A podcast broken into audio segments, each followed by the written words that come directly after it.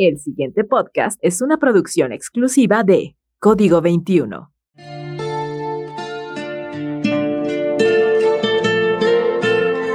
A lo largo de la historia, las mujeres se han relacionado de maneras distintas con el concepto de la limpia. Por un lado, se les ha exigido ser puras, impolutas y castas, lo que impactó en su manera de relacionarse con ellas mismas y con su entorno, y que además dejó fuera a las otras, las sucias, las locas, las brujas, las feas, las prietas, las disidentes, las lenchas, las gordas, las que no caben en sus moldes, las que desafían el concepto de pulcritud. Por otro lado, la limpia es una práctica ancestral mexicana de cuidado que la mayoría de las veces sucede entre mujeres conjugando el sentimiento, la emoción y el cuerpo. Este programa pretende ser una limpia de aquello que sentimos y nos atraviesa, de las violencias y los males que vivimos. Esto es La Limpia, con Paula Maulén y Aranza García, por Código 21.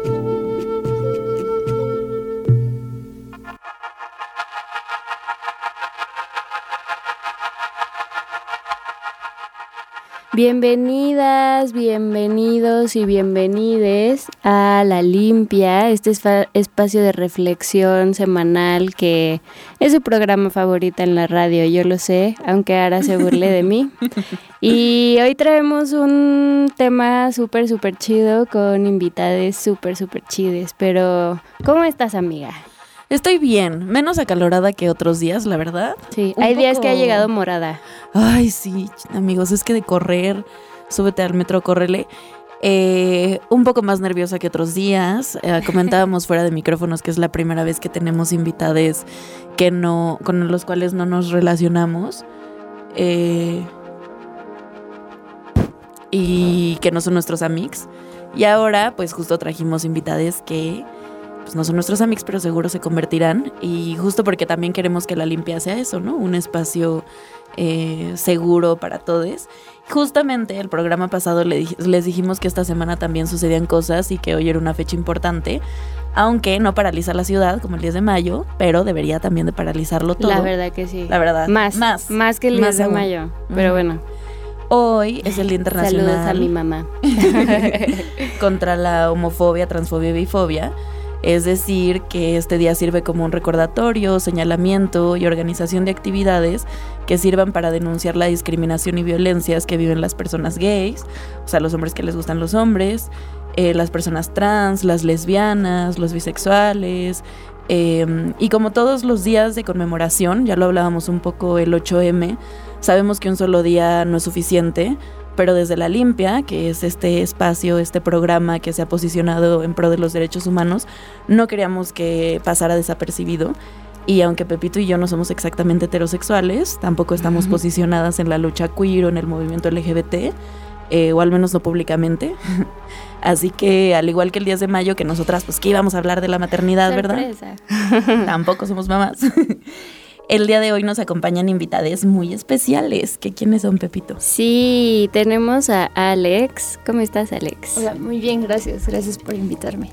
Mm, Alex o Dariel o Dari o Alexander eh, es un chico trans es una persona bisexual que no ha terminado de conocerse y que amamos que estés aquí con nosotras. Muchas gracias. Uh.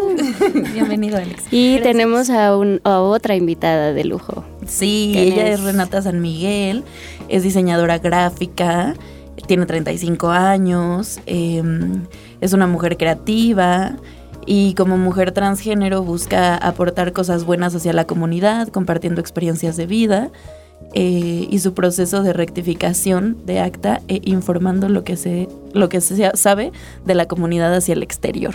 Bienvenida Renata, ¿cómo Hola, estás? mucho gusto. Ay, se me olvidó algo también, es lesbiana. Ah, ah, por cierto. Por eh, que justo como que, pues eso, tenemos una mesa con un chico trans, una mujer trans, este, pero que además también pues eres lesbiana, bisexual.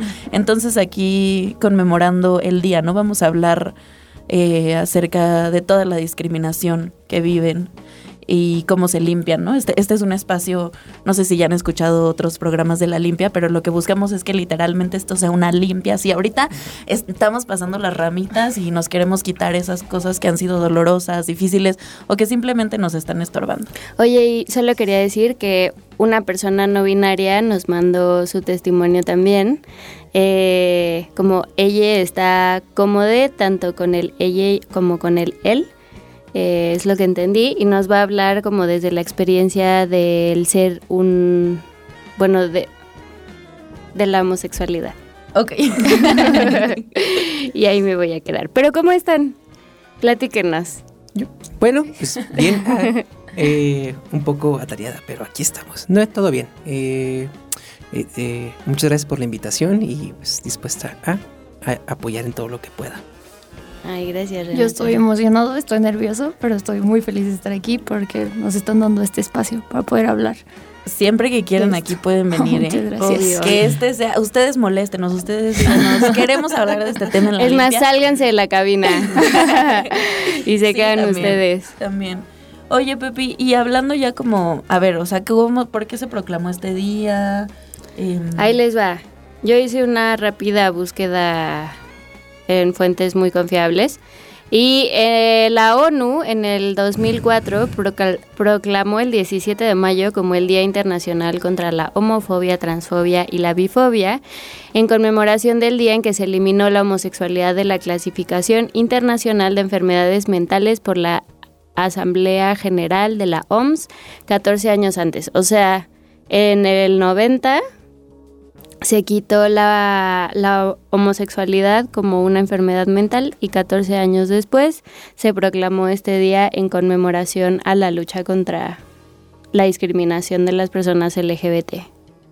Y aquí seguimos, y seguimos. Sí. ¿Por Y qué es importante este día para ustedes? Pues de entrada porque eh, se ha luchado muchísimo para que estemos aquí, incluso para que estemos aquí, ¿no? Hablando y podamos estar eh, informando y sobre todo este, estar diciendo a la gente pues que existimos, que eso es lo más importante, ¿no? Que estamos aquí existiendo y pues que no nos vamos a, a- a quedar atrás. Agregando un poco eso, creo que también es importante eh, saber que nosotros también luchamos contra esa homofobia, transfobia, porque es algo que nos inculcaron desde pequeños, pequeñas, y es una lucha constante también con, con uno mismo, ¿no? Entonces eso también me parece muy importante recordarnos que también estamos luchando contra nosotras, nosotros mismos. Qué fuerte eso. Eh, pero sí, o sea, totalmente, ¿no? O sea, al final, pues estos moldes que nos imponen impactan en todas, todos y todes y supongo que los procesos también son impactados, ¿no? Pues sí, es que, digo, de hecho sí. Eh, digo, yo vengo desde de, de Tijuana, yo soy de Tijuana. Eh, en el norte, pues, esta eh, homofobia o transfobia a veces suele ser un poquito más, más marcada, ¿no? Incluso eh, en algún momento de mi vida me tocó ver un bar eh, de hombres gays donde la entrada decía como prohibida la entrada a vendedores ambulantes, eh, músicos y vestidas. ¿no? Entonces te quedas como de qué fuerte, o sea, qué, qué fuerte porque, o sea, son parte de la comunidad y la misma comunidad está, está discriminando. Entonces, algo que comentaba Alex es eso, ¿no? De que también tenemos que vencer como esta parte de la homofobia, transfobia desde nuestro mismo círculo y a veces es muy complicado entenderlo porque piensas que el mismo círculo te va a apoyar y a veces no, no, no es así. Ujú. Justo ah, hablando como del círculo y del colectivo, eh, cuando estábamos planeando este programa, Pepito y yo, como que algo de lo que nos preguntábamos era como, bueno, a ver, existe un día contra la homofobia, existe un día contra, o sea, por separado, ¿no? No solo hoy, 17 de mayo, que son todos juntos. Eh, y nos preguntábamos por qué es importante que juntemos a, a todos, así, a la homofobia, a la transfobia, a la lesbofobia, en un mismo día. ¿O por qué considerarían ustedes importante? Yo creo que porque justo sí somos minoría, ¿no? O sea, aunque nos juntemos, pues seguimos siendo min- minoría.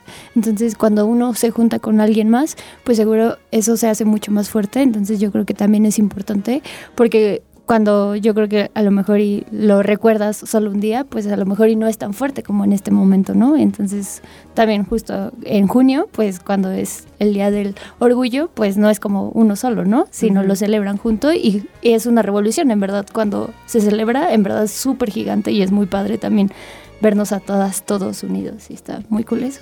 Sí, estoy de acuerdo en eso, sobre todo porque también como dice Alex, este, en junio lo celebramos, pero también se nos olvida que existe todavía esta parte, porque a veces creo que lo, vivimos, ya no lo vivimos a nadie y o hay personas que a lo mejor no, no, este, no tienen tanto esta discriminación o no, no, la viven tan a flote que se les olvida que existe, ¿no? Eh, eh, hablando mucho, digo, ya a lo mejor estoy generalizando, pero ahorita la parte como gay o lesbiana es, a lo mejor ya no es tan atacada como, como, los, como los otros, este, las otras disidencias. y, y, a veces se nos olvida que existe eso. Claro. Sí, o como también no sé, pienso mucho en estos comentarios que luego es como, bueno, pero ya han avanzado mucho, o sea, ya se pueden besar en la calle, ya los aceptan en todos los lugares, ya te puedes vestir como quieres. Quizá hoy ya sería muy impensable como eh, impensable pensar en un bar como el que ponías, ¿no? En el ejemplo de Sí. No, excepto no vestidas, ¿no? Ajá. Eh, pero quizás en la capital, ¿no? Ajá, también eso, ¿no? Nosotras hablando. Sí, sí, desde este entorno desde la Ciudad de México. Ajá. Que, Justo, justo hablaba de eso hace rato con una persona donde yo le decía que me acabo de mudar a Ciudad de México y de cierta manera pues me sentía más segura porque, porque sí hay más espacios seguros por ser, una, por ser la capital, pero también sé que hay más como personas que, que pueden, o sea, que no pueden tolerar este, a la comunidad. ¿no? Entonces, es, es, esa, esa parte también te hace sentir como más insegura a la vez. ¿no? Porque, no sé, digo, al, ser una capital, pues todo se hace más grande. O sea, tienes más espacios seguros, pero a la vez tienes gente como que es mm, menos tolerante. Claro. Y justo como de eso quería ponerlo un poco en datos. Es mi trabajo en este programa. es que eres periodista. Yo soy la hippie. es verdad. Pero bueno, de acuerdo con la encuesta nacional sobre discriminación, la ENADIS 2019, el 33% de mujeres y el 41% eh, de hombres no aceptarían a alguien trans en su casa, ¿no? Entonces ya desde ahí estamos hablando de que, claro, la discriminación contra personas no heterosexuales es una realidad que está todos los días en nuestro país, aunque no lo queramos ver porque decimos como, no, pero ya tienen un montón de espacios o ya la marcha del orgullo es gigante y va todo mundo y hay cosas que día a día pues no estamos viendo. ¿no? Sí. Agregando eso, me gustaría decirte que también es de parte de la comunidad LGBT también existen privilegios, ¿no? Y empezando por la comunidad gay, o sea, son las personas más privilegiadas, ¿no? Entonces, pues también ellos son como, pues claramente tú vas a hablar desde tu punto de vista porque tú sí ya lo vives de manera diferente a como nosotras, nosotros, es totalmente diferente, ¿no? Entonces también hay que darnos cuenta de eso, que también dentro de la comunidad LGBT existen privilegios y pues no todas viven la misma realidad. claro. Que también me pongo a pensar un poco, porque no sé, ¿eh? igual y es así como muy de bote pronto, si también tendrá que ver, por ejemplo, con que son hombres, ¿no? Pues Probablemente. sí, totalmente. Cuando yo empecé este proceso de transición, pues fui a un psicólogo, ¿no? Porque fue como, o sea, yo no, no sé qué está pasando conmigo cuando me descubrí como una persona eh, hombre, o sea, la psicóloga me dijo como, pues desde este momento tú empiezas a ser privilegiado, ¿no? Porque el proceso que vive Renata seguramente es totalmente diferente al que yo voy a vivir porque soy un hombre, ¿no? O sea, simplemente por ya ser un hombre me tratan distinto a cómo van a tratar a Renata. Sí, totalmente. De hecho, eh, a, contrario de Alex, o sea, empiezas, bueno, a mí me empezó a dar como miedo. O sea, y, es, y es muy raro, ¿no? Porque... Eh, eh, por lo mismo dejé de viajar en, en, transporte público. Porque empecé a vivir acoso, empecé a vivir muchas cosas que, que, que, me quedé como. O sea, yo, yo misma me sorprendí porque fue como muy, muy rápido y fue como, no manches. Entonces, eh, por ejemplo, yo ahorita, yo no, yo no, o sea, ahorita que es, llegué a Ciudad de México, sí uso el transporte público, el Metrobús, pero, por ejemplo, me da, a veces subo con miedo porque noto las miradas, ¿no? Sobre todo en, la sección que pues, es solo para mujeres, ¿no? Que es donde trato de estar porque me siento más segura. Eh, a veces no me siento tan segura. ¿no? Claro. Porque siento miradas, siento como, es como de que se me quedan viendo así como de que, mm, ¿qué está pasando aquí? No sé, qué, ¿no? Y, y, y, y, y en Tijuana, de donde vengo, este, dejé de usar el transporte público por lo mismo, porque allá sí sufrí acoso, pero muy feo, ¿no? Entonces, sí es, sí, sí es un cambio muy radical. Ok. Oigan, ¿les parece si vamos con el audio de esta persona no binaria que nos mandó y luego vamos a ir con una canción que una vez Sara y yo ya la pusimos, amiga, pero la estamos repitiendo, ¿por qué? La repetí porque ya lo dije, pero es de las pocas canciones que, o sea, lo dije en ese programa que la pusimos, que ya ni sé cuál es.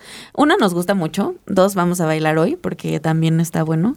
Y tres, porque es una de las pocas canciones, o de las primeras canciones que yo conocí en un género como el reggaeton y trap, que habla sobre que a una mujer le gusta a otra mujer. Mm. Y eso me parece muy importante también, como que estas manifestaciones en las canciones. Súper, entonces vamos a escuchar y regresamos a la limpia. ¿Por qué piensas que es importante que se visibilice a gran parte del colectivo en un día? En especial en un día como este, en contra de la violencia que, que, que muchos de nosotros sufren día a día. Creo que es muy importante que se separe alrededor de, solo la celebración del Pride en general, porque siento que a medida que pasa el tiempo y a medida que se complejiza nuestra sociedad, eh, el odio y la violencia ante nuestra comunidad y ante todas las partes que la conforman se ha vuelto mucho más complejo y- y mucha gente piensa que aunque sea mucho, aunque no sea directo, mucha gente piensa que si ya no es directo el odio, si ya no es directa la violencia, entonces ya no existe. ¿A qué me refiero con esto? No? Eh, he tenido conversaciones con personas adultas sobre cómo ellas o ellos mismos no se identifican como personas homofóbicas o transfóbicas, etc., etc., pero sin embargo actúan y hacen y dicen de forma eh, cosas eh, que, mm, que directamente lo son, ¿no? Y, no son militantes en contra de, nuestros derechos y no son militantes eh, para generarnos violencia, pero son mini actitudes y mini eh, ideas y preceptos y acciones las que nos separan y violentan e invisibilizan de muchas formas.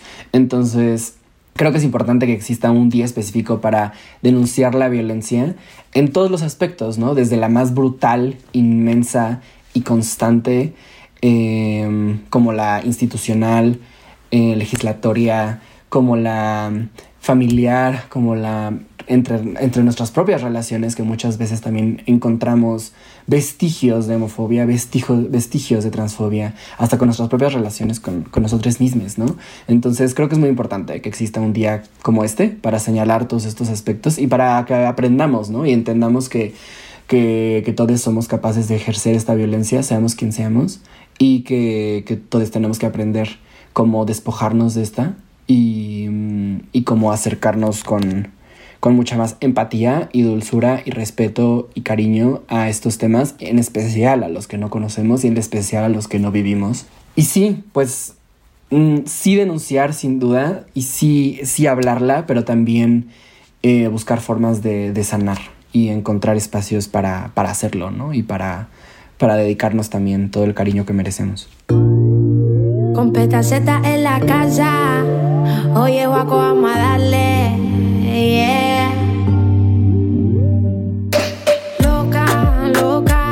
Se pone fía su mira cuando me toca. Se loca y se nota, nota. Son sus besos de cicuta que colocan. Se toca y me besa. Rompe mil pedazos en mi cabeza. Se quiere hacer la tonta con esa cara traviesa. La quiero en pompa para poder encajar las piezas. Me sabe más que el último trago de cerveza. Mami, mami, esto es por ti. No quiero Grammy, que está pa' mí, lo sé.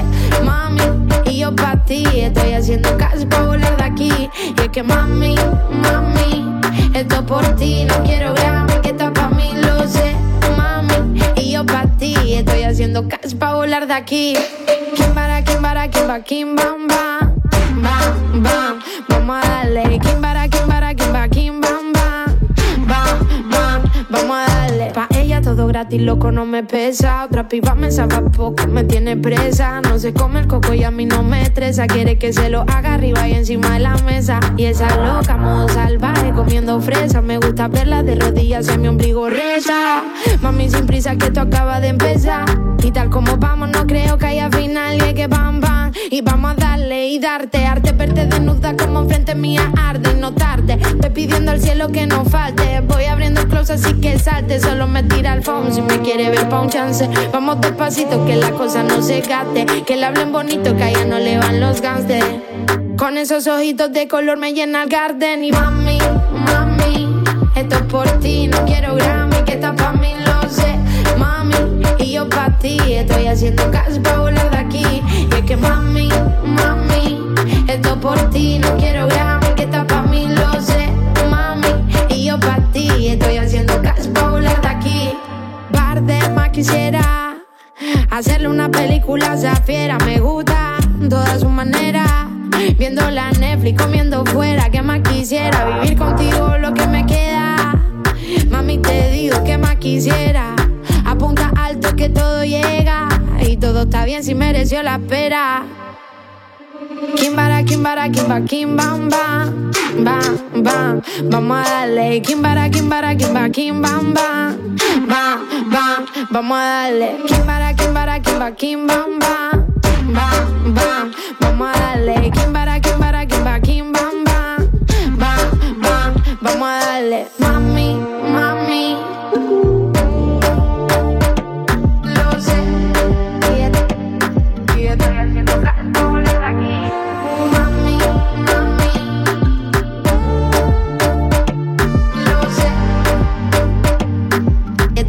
Haciendo cash para volar de aquí. lo que nos duele.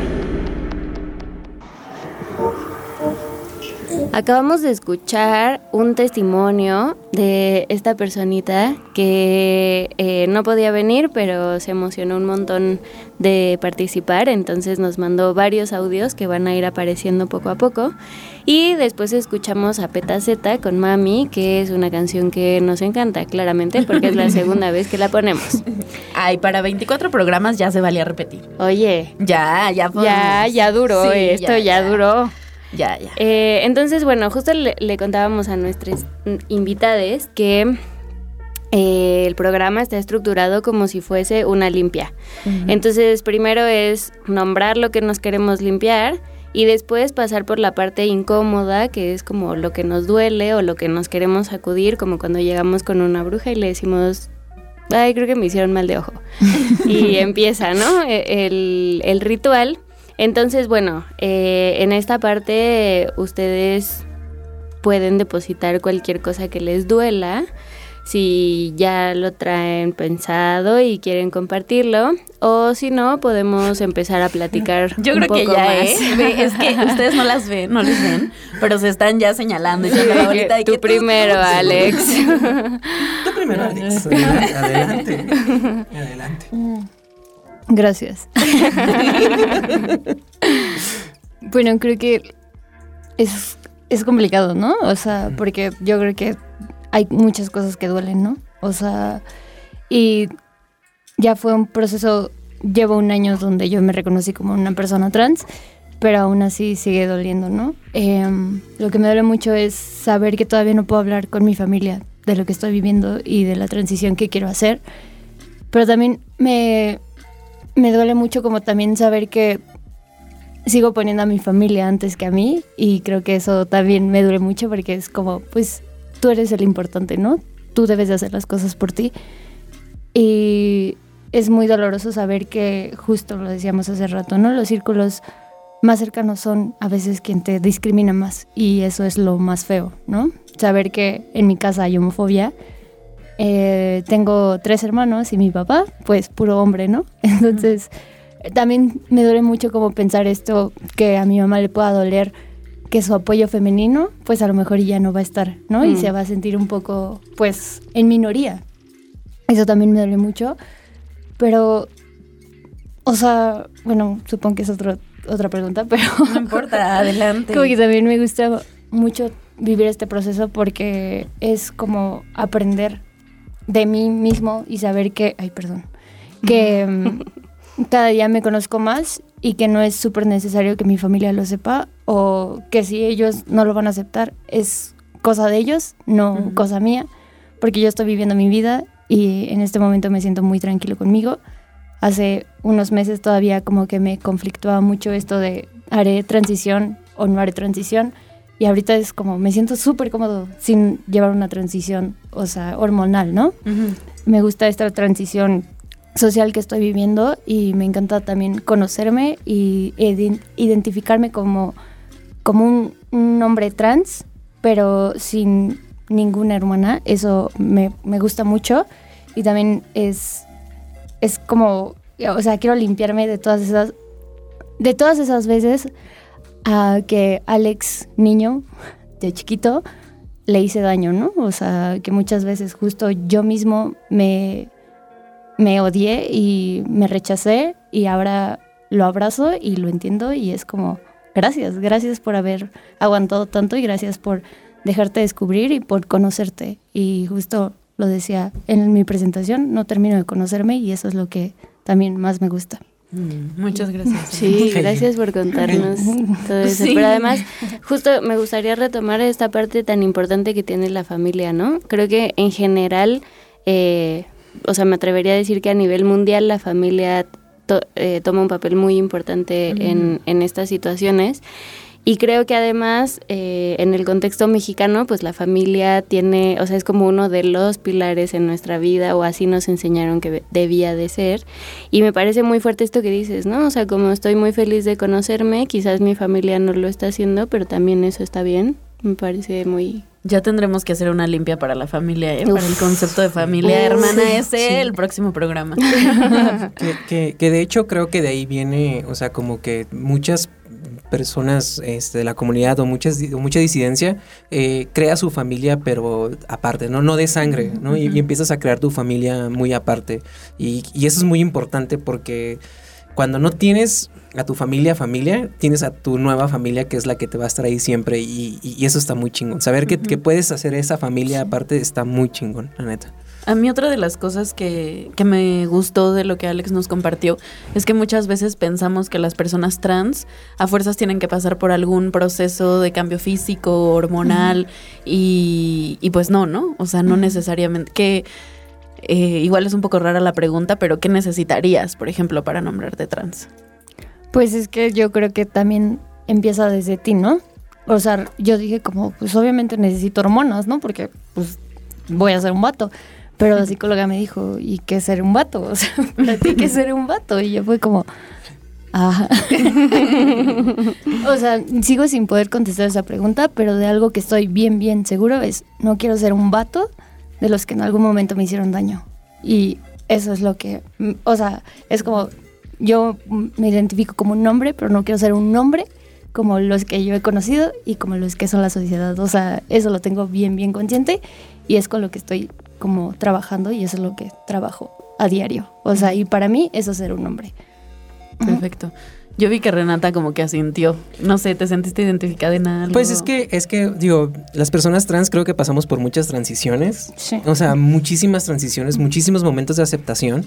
Este, desde que nos hace clic alguna cosa y empezamos a investigar o empezamos a buscar y, y, y sabemos a dónde pertenecemos, ¿no? Desde ahí creo que ya empezamos con nuestra primera transición. Digo, o al menos a mí me pasó a, mí, ¿no?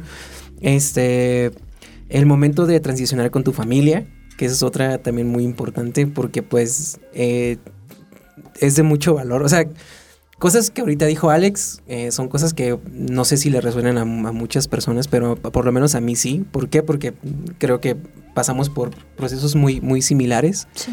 Este, conectar con tu niño, con tu niña, con tu niña interior es algo que a veces se te olvida y lo dejas muy atrás y, lo dañas mucho y, y, de repente cuando ya estás como muy, muy...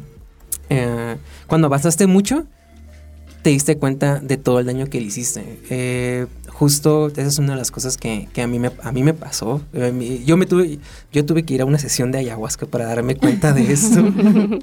este, pero era algo que había, ignorado, ¿no? Entonces de repente me di cuenta que desde los ocho años me estoy haciendo, me estuve haciendo daño. Entonces fue algo como muy, o sea, muy, ahorita, que lo dijo Alex fue algo como muy revelador porque dije, no manches, o sea, sí, sí. Es, es, es algo que por lo que ignoramos eh, y también como dejamos de ser, pues, nosotras, nosotros y, y nosotros por complacer a la familia. Por complacer a la familia y, descuidamos. ¿Por qué? Porque no queremos ver a nuestros papás sufrir, porque no queremos ver a nuestros hermanos o porque por X cosa, ¿no? Entonces, eso, eso es algo que, al tiempo duele y duele, duele muchísimo, ¿no? Porque es desprenderte de algo que te hicieron creer que tenías que hacer, ¿no? Como complacer a la demás gente para que ellos estén bien y tú estés como más, más, más, este, tranquilo, tranquila. Que yo justo pensaba como, a ver, ¿qué nos duele de la transfobia? Que diga, bueno, sí, sea, ¿qué nos duele de la transfobia, no? Eh, pero como que nunca me imaginé que nos fuéramos a regresar como... No, sé si se pueda contar como una carrera o escalones, sí. Pero pensaría, por ejemplo, México es el segundo país con más eh, transfeminicidios, ¿no? Eh, justo solo después de, Brasil. Bueno, no, trans, o sea, este, asesinatos, de odio. Asesinatos de odio a personas, trans, sí. o sea, mujeres y hombres. Sí, sí, es verdad. Y como que pensaba en eso, pensaba en las cifras, o sea, personalmente a mí que me duele, me duele mucho la transfobia del movimiento feminista, que ya lo hemos hablado muchas veces aquí, y como escucharles, eh, saber que antes como que afuera también hay mucha violencia, pero adentro también, y que pues que lo hayan compartido aquí, que les agradecemos mucho por hacerlo, es porque seguramente pues eso es de las cosas que más pues les duelen. Es que sí, duele porque, digo, eh, hay mucha gente que, que, su familia es tan agresiva con, con, con ellos que terminan suicidándose, ¿no? Entonces, este, yo creo que los primeros actos, como, como dijo Alex, el, primer círculo que tienes de, familia es el más agresivo, puede ser el más agresivo a veces, porque puedes sufrir violencia eh, física eh, y verbal, ¿no? Entonces, y eso puede llevar a, que estas personas pues se puedan suicidar o puedan cometer actos terribles. En mi caso, o sea, agregando a eso, eh, cuando yo salí del closet como persona bisexual, o sea, en mi casa me tuve que ir de mi casa como un mes, dos meses, porque el odio estuvo horrible. Ahora, saber que tengo que salir del closet como persona trans, pues es como, no, porque ya viví un momento de odio, no quiero volver a vivir eso, ¿sabes? O sea, mejor me lo quedo y me lo guardo yo. Y también es como recordar todas las veces en que yo ya era como, soy un niño y en mi casa fue como, eso está mal, me acuerdo muchísimo y lo tengo muy, muy presente en algún momento pues yo veía que mis hermanos hacían del baño parados, ¿no? Y pues, o sea, de niñas, niños, pues te bañas con tus hermanos, ¿no? Y entonces para mí era como, porque yo no puedo hacer del baño parado? O sea, no entiendo. Y me acuerdo muchísimo de haber entrado al baño, bajarme los pantalones y hacer parado. Y mi mamá llegó y fue como, no, eso no hagas, pero así horrible. Y para mí quedó como muy marcado eso de que eso estaba muy mal. Y como que lo dejé pasar, pero ya cuando me, fue, me, me fui descubriendo fue como, es que desde chiquito estabas pensando en esto y no porque lo estuvieras pensando, sino porque te estabas identificando como tal, pero no te lo dijeron, no te dejaron vivir esa infancia trans. Y está horrible que ya de grande tengas que descubrir que eras una persona trans. Yo lo descubrí hasta los 27 años, entonces es como, o sea, yo espero que en verdad eh, si hay alguna persona que nos está escuchando y en su casa hay infancias trans, les comprendan y les apoyen porque es horrible ya crecer y darte cuenta hasta muchos años después, todo el año que le hiciste a esa infancia. Y pues también es muy fuerte reconocerte ya hasta de grande, ¿no? Porque dejas pasar tu vida, ¿no? O sea, porque pues al final no eras tú. Y eso está muy, muy fuerte. Sí, y, tratas, bueno, no sé, digo, en, mi caso es como, tratas de recuperar como todo este tiempo perdido en el poco tiempo que, que, que, pues, que nos queda aquí en este, en este planeta, ¿no? Pero si tratas como de hacer todo como más rápido, quieres que todo pase más, más rápido o tener todo ya, y a veces puede ser muy desesperante, este, porque pues o no ves lo que quieres ver, ¿no? O, no sientes como que la gente eh, eh, esté siendo como empática. Por eso a veces queremos como que nos comprendan, bueno, yo siento que es, va por ahí, ¿no? De que, no, es que tienes que entender, no es que tengas que entender, pero tienes que ver que es así, pues, ¿no? Y la gente es que me cuesta trabajo, me cuesta tiempo, es como que, es que no te estoy pidiendo tiempo, ¿sabes? o sea, el tiempo es lo que menos tengo ahorita. Entonces, este, sí, y que también tiene que ver mucho con la empatía de las demás personas. Y creo que esa palabra es, es va muy de la mano con, la transición, ¿no? Empatía, eh, yo creo que de los dos lados. Sí, totalmente. También entender que para así como nosotros es un proceso, para las personas que están a nuestro, a nuestro alrededor también es un proceso, ¿no? Claro. ¿Cómo podemos generar, ahora que hablábamos de las infancias trans, espacios seguros para, para ellas? Pienso mucho como que, o sea, cuando yo crecí, evidentemente, aunque pues mi espacio, que ya lo hemos también hablado, era un espacio muy seguro, no sé si era, por ejemplo, muy, muy seguro para infancias trans, no se hablaba de eso. O sea, cuando yo supe de la existencia de las personas trans, o iba en la primaria y seguramente eso también pues fue muy privilegiado, pero ya iba, ya tenía 12 años, por ejemplo, ¿no? Antes no. Entonces pienso como que esa sí es una chamba que nos que nos está tocando ahora y, en qué podemos hacer. ¿Y qué más? Perdón, o sea, como esta onda de yo no conocía a nadie trans, es como reconocer esa como otra edad, pero tampoco ahí estaba la posibilidad de que tú entraras dentro de, de esa identidad, ¿no? O sea, que a lo mejor tú no eras una niña y eso me parece súper fuerte. O sea, nada, solo estoy muy agradecida de que estén aquí hablando de esto y de lo importante que es hablar de las infancias trans. Eh, de entrada yo creo que debe de haber mucha empatía sobre las personas que están viviendo esto, ¿no? Este, porque pues los niños y las niñas y las niñas a lo mejor no, no entienden qué está pasando o no comprenden qué está pasando eh, y solamente lo están viviendo, ¿no? Y lo están sintiendo. Y por prejuicios o por eh, ideas que tenemos o que tienen las personas no dejan que esto suceda, que fue pues o ha sido el caso de muchas de las personas que, que estamos aquí. Eh, yo siento que debe haber mucha empatía, información sobre todo, Que ahorita ya no hay excusa por de que no es que no me informaron, no sé, o sea, hay un mundo abierto de posibilidades donde puedes encontrar información sobre infancias, sobre personas trans, y, este, y, creo que eso es muy importante. Y poner la justificación de no, es que a mí no me educaron, a mí no me dijeron, a mí no me enseñaron o yo no lo tuve, eh, creo que es, es, es algo nulo. Yo agregaría también como dejar de decirles a las, a las niñas, niños trans como estás confundido, ¿no? O sea, porque creo que eso es horrible, ¿no? O sea, decirle, ¿estás confundido? Pues claramente está confundido. o sea, claramente. Sí, siguiente pregunta. solo déjalo, déjala que viva lo que tenga que vivir, ¿no? O sea, si se quiere vestir mucho más masculino, pues déjale, ¿no? O sea, déjale que se vista mucho más masculino. O si le gusta Frozen, déjale que le guste Frozen, ¿no? Él se está conociendo. O sea, y tú como papá, como mamá, eh, como tutor, no sé, también estás conociendo a, esa niña, a ese niño, ¿no? O sea, nadie termina de conocerse, y menos un infante, o sea, menos un infante, no termina de conocerse, no le digas, estás confundido, solo acompáñale a descubrirse y no dejes que no se descubra, porque eso también, ¿no? Y también hasta con la sexualidad, ¿no? O sea, también es como, no te masturbes, no, déjale que se masturbe, porque así se descubre, así se entiende, así se conoce, o sea, déjale. Entonces yo creo que eso es importante. Oye, pero qué fuerte, o sea, nunca había pensado esto de que los adultos actúan como que ya te conocieran siendo niño cuando nadie te conoce en realidad. Vamos a ir a, otro audio sobre la experiencia de esta persona no binaria y regresamos. ¿Cómo ha sido tu experiencia en relación con tu orientación sexual? Em, siento que como toda relación, ha sido una relación de amor-odio y agridulce por mucho tiempo.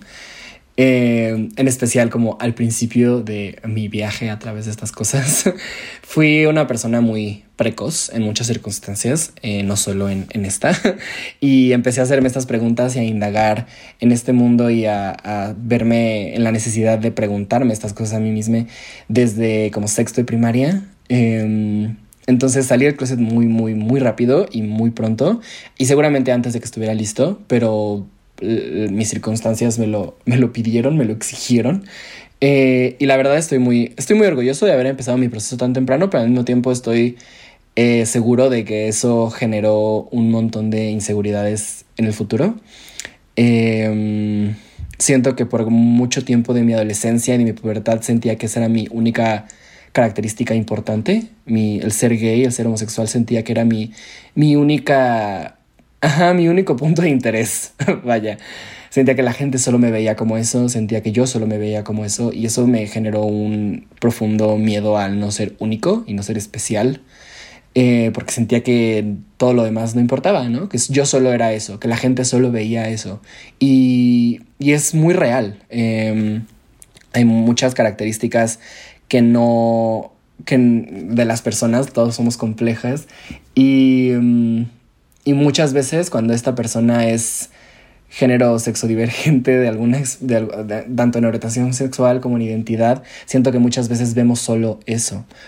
Porque nos genera curiosidad y porque no sabemos tanto al respecto, tal vez. El mundo heterosexual tal vez no sabe tanto al respecto y por eso, por eso nos es fácil clasificarnos solo como eso. Pero, pero sí, como que siento que en muchas circunstancias yo y el mundo nos pusimos en esa, en esa pequeña cajita y me costó encontrar otros aspectos de mi personalidad que encontrar. Eh, que yo encontrara y que la gente encontrara como interesantes o dignos de atención y, y de, de, pues sí, de complejidad, ¿no? Em, entonces, sin duda ha sido una relación agridulce, me ha hecho sufrir en muchas circunstancias, eh, muchas veces de las manos de otras personas, pero también de las mías, y, y, al mismo tiempo también me ha generado un montón de paz y me ha creado un hogar y un, un espacio seguro para muchas, muchas cosas. Entonces, pues sí, agridulce, sin duda. Cierra los ojos. Olvida lo que ves. ¿Qué sientes? Mi corazón. Ven aquí. Tu corazón. ¿Lo ves? Somos iguales. Solo que Kerchak no lo entiende. Yo veré que entienda. Voy a ser el mejor simio. Seguramente lo serás.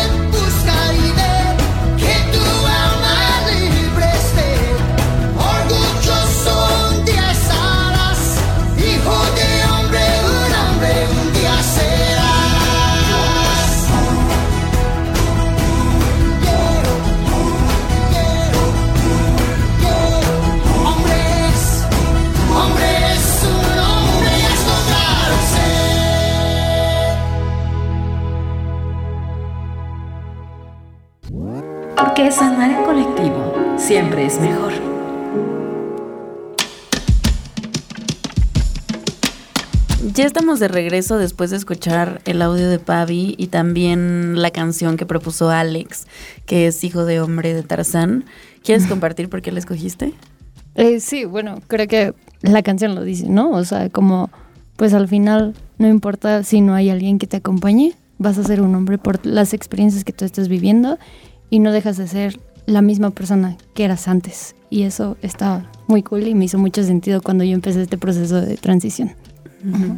Ahora que ya estamos como en la parte final de esta limpia, eh, pues ya estamos pasando como a lo que nos sana, que sabemos que podremos hacer todo un programa de lo que nos duele, porque tristemente hay muchas cosas que, que duelen y que pasan y que segregan. Pero ¿cómo han hecho para lidiar con todo ese dolor? ¿Qué acciones han tomado? Una, creo que ya, ya lo decía, ¿no? Como esta familia que se hace, pero compártanos, por favor. Pues yo creo que sí, o sea, tiene que ver la familia, ¿no? Pero antes de esto tiene que ver el amor propio. Eh, el amor propio juega un papel muy importante porque no nada más es, es tener la aceptación de todos los demás, sino tener tu aceptación. Al tener tu aceptación, creo que estás llenando un vacío muy, muy, muy, muy fuerte. Y, teniendo esto, eh, te ayuda a sanar muchas cosas, ¿no? Eh, hace rato lo contaba que, este, como en, como en esta ceremonia de ayahuasca que tuve, me ayudó mucho a comprender muchas cosas que yo no sabía que ahí estaban, ¿no? Como sanar con, con mi niña interior, con mi niño interior, con esta persona que le hice mucho daño por mucho tiempo y que no sabía que me tenía que reconciliar con esa parte del pasado, ¿no? Donde tuve que reconciliarme y aparte despedirme. Porque sí, sí fue algo como de que yo nada más lo vi como algo lineal. Y, sobre esa línea yo sigo y sigo avanzando y sigo avanzando y sigo siendo, ¿no?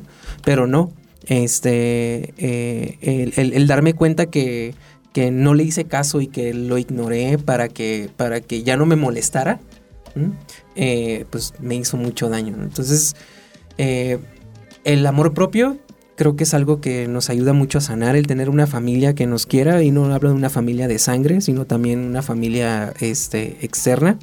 La familia que elegimos, esta familia la verdad es que sí ayuda mucho porque es mucho apoyo. Eh, en mi caso, eh, el tener una pareja que me quiere mucho y que me apoya y que esté ahí conmigo, la verdad es que lo he agradecido bastantísimo, sobre todo porque siempre está como diciéndome eh, quién soy, cómo soy, y que no me olvide de quién, de, lo que puedo hacer capaz. Esa parte la verdad es que la agradezco muchísimo, porque sí me ha ayudado muchísimo a, sanar y a, estar, y a ser mejor persona cada día. Sí, yo concuerdo totalmente con Renata. Agregaría justo aceptación, conocerte, reconocerte también, creo que es muy importante, y saber que vas cambiando, ¿no? Que no siempre vas a ser la misma persona. Reconócete, ámate y pues también date tu lugar, ¿no? O sea, porque creo que eso también es súper importante, ¿no? O sea, decir como yo ya no voy a dejar que las otras personas decidan por mí, sino primero yo, ¿no? Y eso creo que es lo más importante. Pero además son cosas que se dicen así como, bueno, sí, ponte tú primero y es una cosa de trabajarlo y en terapia y hoy sí me salió, pero bueno, mañana no y pasado tampoco, pero al día siguiente sí. O sea, como es un músculo que tenemos que ejercitar todo el rato y, y a veces sale y a veces no sale y eso también está bien, ¿no? Eh, pero pues nada, o sea, me parece muy... O sea, creo que un poco se está haciendo un cliché en este programa, pero como la importancia de las redes de apoyo, ¿no? Y, tejer esas redes, o sea, si, alrededor de nosotros no hay una red de apoyo, ir tejiéndola poco a poco y, e ir teniendo como estos pilares en nuestra vida.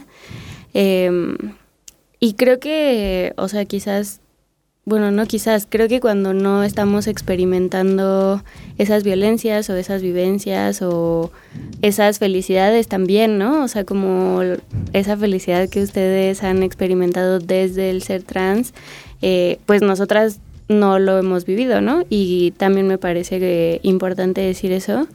Y pues como esta parte de, mm, de cuando desconocemos una experiencia callarnos y escuchar a las demás personas y solo escuchar de una manera muy amorosa, ¿no? O sea, como hace rato que, hablaban justo como sobre sus niñas interiores, eh, de ignorarlos, de prohibirles cosas y tal, como que pienso en que solo ser amables con las demás personas sanaría un montón de la violencia que de pronto es ejercida, ¿no? O sea, ¿Qué te importa cuál es el pronombre? Tú respétalo, ¿no? ¿Qué te importa si su nombre es diferente? Tú respétalo, o sea, no pasa, no te, a ti no te quita nada y a la persona le da un montón de cosas cómo sentirse segure, cómo sentirse aceptada, etcétera, ¿no? Entonces, eso como Nada, pues como que el silencio también es importante. y Pepe, yo por eso quería quedarme callada. ¿Cómo podemos generar espacios seguros para las personas eh, trans o bueno, en general para todo el colectivo? ¿Qué acciones podemos comenzar a hacer para, para acompañar? Más allá de, lo obvio, ¿no? Como, bueno, o sea, más allá de lo obvio pienso como en mí diciendo como, bueno, voy a hacer periodismo que incluya esto, que tenga cifras, etcétera, pero... Digo, creo que tiene que ir de la mano con lo que dijimos hace rato de las infancias trans, ¿no? Este, porque, bueno, para las personas trans que ya estamos más grandes, eh, a veces puede ser un poco complicado eh, tener espacios más seguros porque pues vivimos, hemos vivido, hemos vivido otra, otro, otro... Uh, como otras costumbres, otra cultura. Nuestra transición ha sido muy diferente a, las generaciones nuevas. Entonces, eh, de nuevo, yo siento que debe de ser empatía, este, empatía hacia, hacia estas personas, hacia nosotros, hacia nosotras, hacia nosotros, eh, porque hay veces que nos preocupan más muchas cosas que, que, que, las que ustedes se imaginan que nos preocupan, ¿no? Eh, digo, en lo personal, eh, yo puedo pensar como de que si entro a un baño o si entro a un espacio donde dice solo mujeres, eh, a pesar de que soy mujer, me estoy preocupando porque no me estén viendo o porque no estén pensando otra cosa, ¿no? Y eso me da más miedo a mí que lo que está pensando la demás gente que puede pasar, ¿no? Entonces, esta parte como de empatía, eh, eh, ser este, eh, sí, empatía, 100%. Sí, yo considero lo mismo, o sea, los espacios seguros yo creo que existen en muchos lugares, pero no son identificados a lo mejor, ¿no? O sea, ejemplo aquí, puede que es un lugar seguro, pero quién sabe si allá afuera, saliendo a la puerta, sea un lugar seguro, ¿no? O sea, yo creo que existen los lugares seguros, pero a veces no los notamos por miedo, o sea, a veces también es por miedo, ¿no? O sea, em, considero también muy importante la empatía y pues el respeto sobre todo. Sé que ya casi nos tenemos que ir, como siempre nos pisan los talones para irnos, pero me gustaría preguntarles, eh, a ver si en 10 años escucháramos este episodio que se va a quedar, ¿Qué les gustaría decirse? ¿Cómo se verían? ¿Cómo, cómo se ven? Tú, primero. Um, yo solo quiero decirte, Alex, que estoy muy orgulloso de ti. Eh, gracias por conocerte, gracias por seguir aprendiendo, por dejarte amar, eh, tanto por ti como por las demás personas. Recuerda que no estás sola, no estás solo. Em, eres una persona muy importante y eres capaz de todo lo que tú te propongas. Y te amo, te amo muchísimo. Eh, pues Renata, eh, hola, ¿cómo estás? Espero que ahorita ya estés triunfando en la comedia eh, como una de las figuras más importantes y representativas de la comunidad trans cómica, porque eso está muy perro. Eh, recuerda que hay personas a tu alrededor que te aman, eh, que no todo lo puedes sola, que necesitas pedir ayuda, eh, que es normal pedir ayuda, este, y que, y que recuerda que hay mucha gente a tu alrededor que te ama, que has hecho muchas cosas maravillosas para ti y para, y, para la comunidad. Y ya. Qué bonito. Sí, aparte como estamos en una limpia, todo eso se tiene que cumplir, sí, sí obvio, decretado. Y tenemos otro audio, ¿no? Tenemos un último audio y nos vamos a ir con la última canción que propuso Renata, que es una de David Bowie, Space Oddity. ¿Quieres contarnos rapidísimo por qué la pusiste? Eh, porque esta canción me ayudó mucho a salir de mi cajita cuadradita, ¿no? Me ayudó mucho como a salir y, ver como más allá de lo que estaba viendo en ese momento. Entonces me ayudó mucho a conectar conmigo misma y me ayudó a salir de un momento muy difícil que estaba pasando, este, sobre todo en pandemia. Entonces es una canción que me ayudó mucho a eso. Pues muchísimas gracias por venir, por platicar con nosotras. Ojalá que se hayan sentido cómodes acá.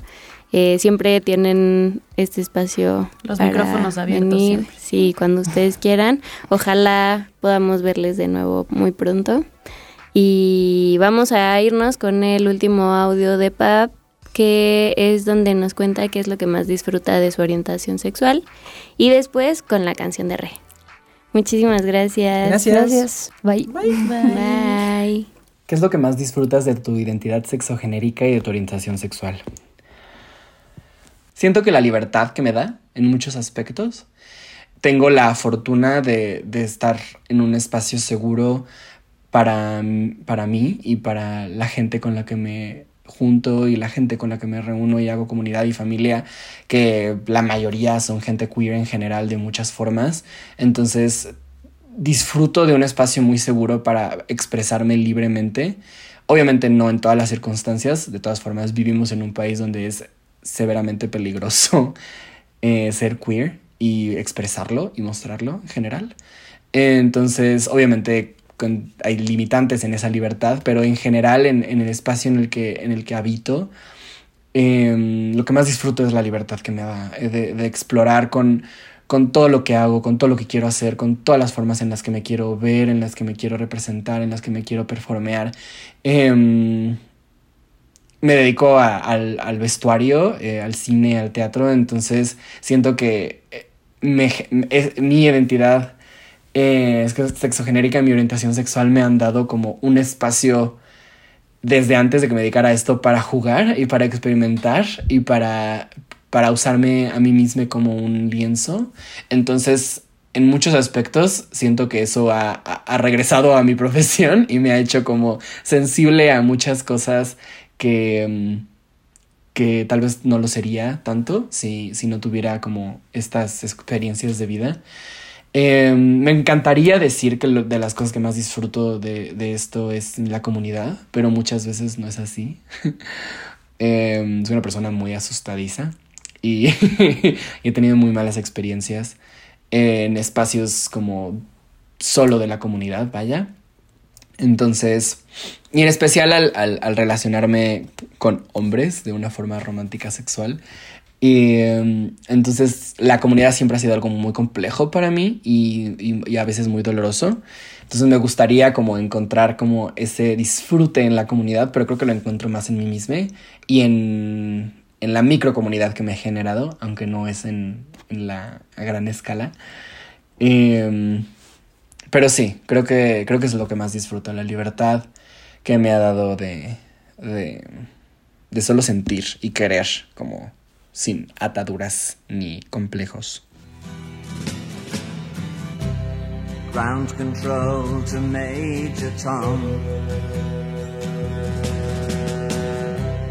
Ground control to Major Tom. Take your protein pills and put your helmet on. Ten. Ground control Nine. to Major Tom. Eight. Seven. Six. Commencing countdown engines on. Check ignition and may God's love be with you.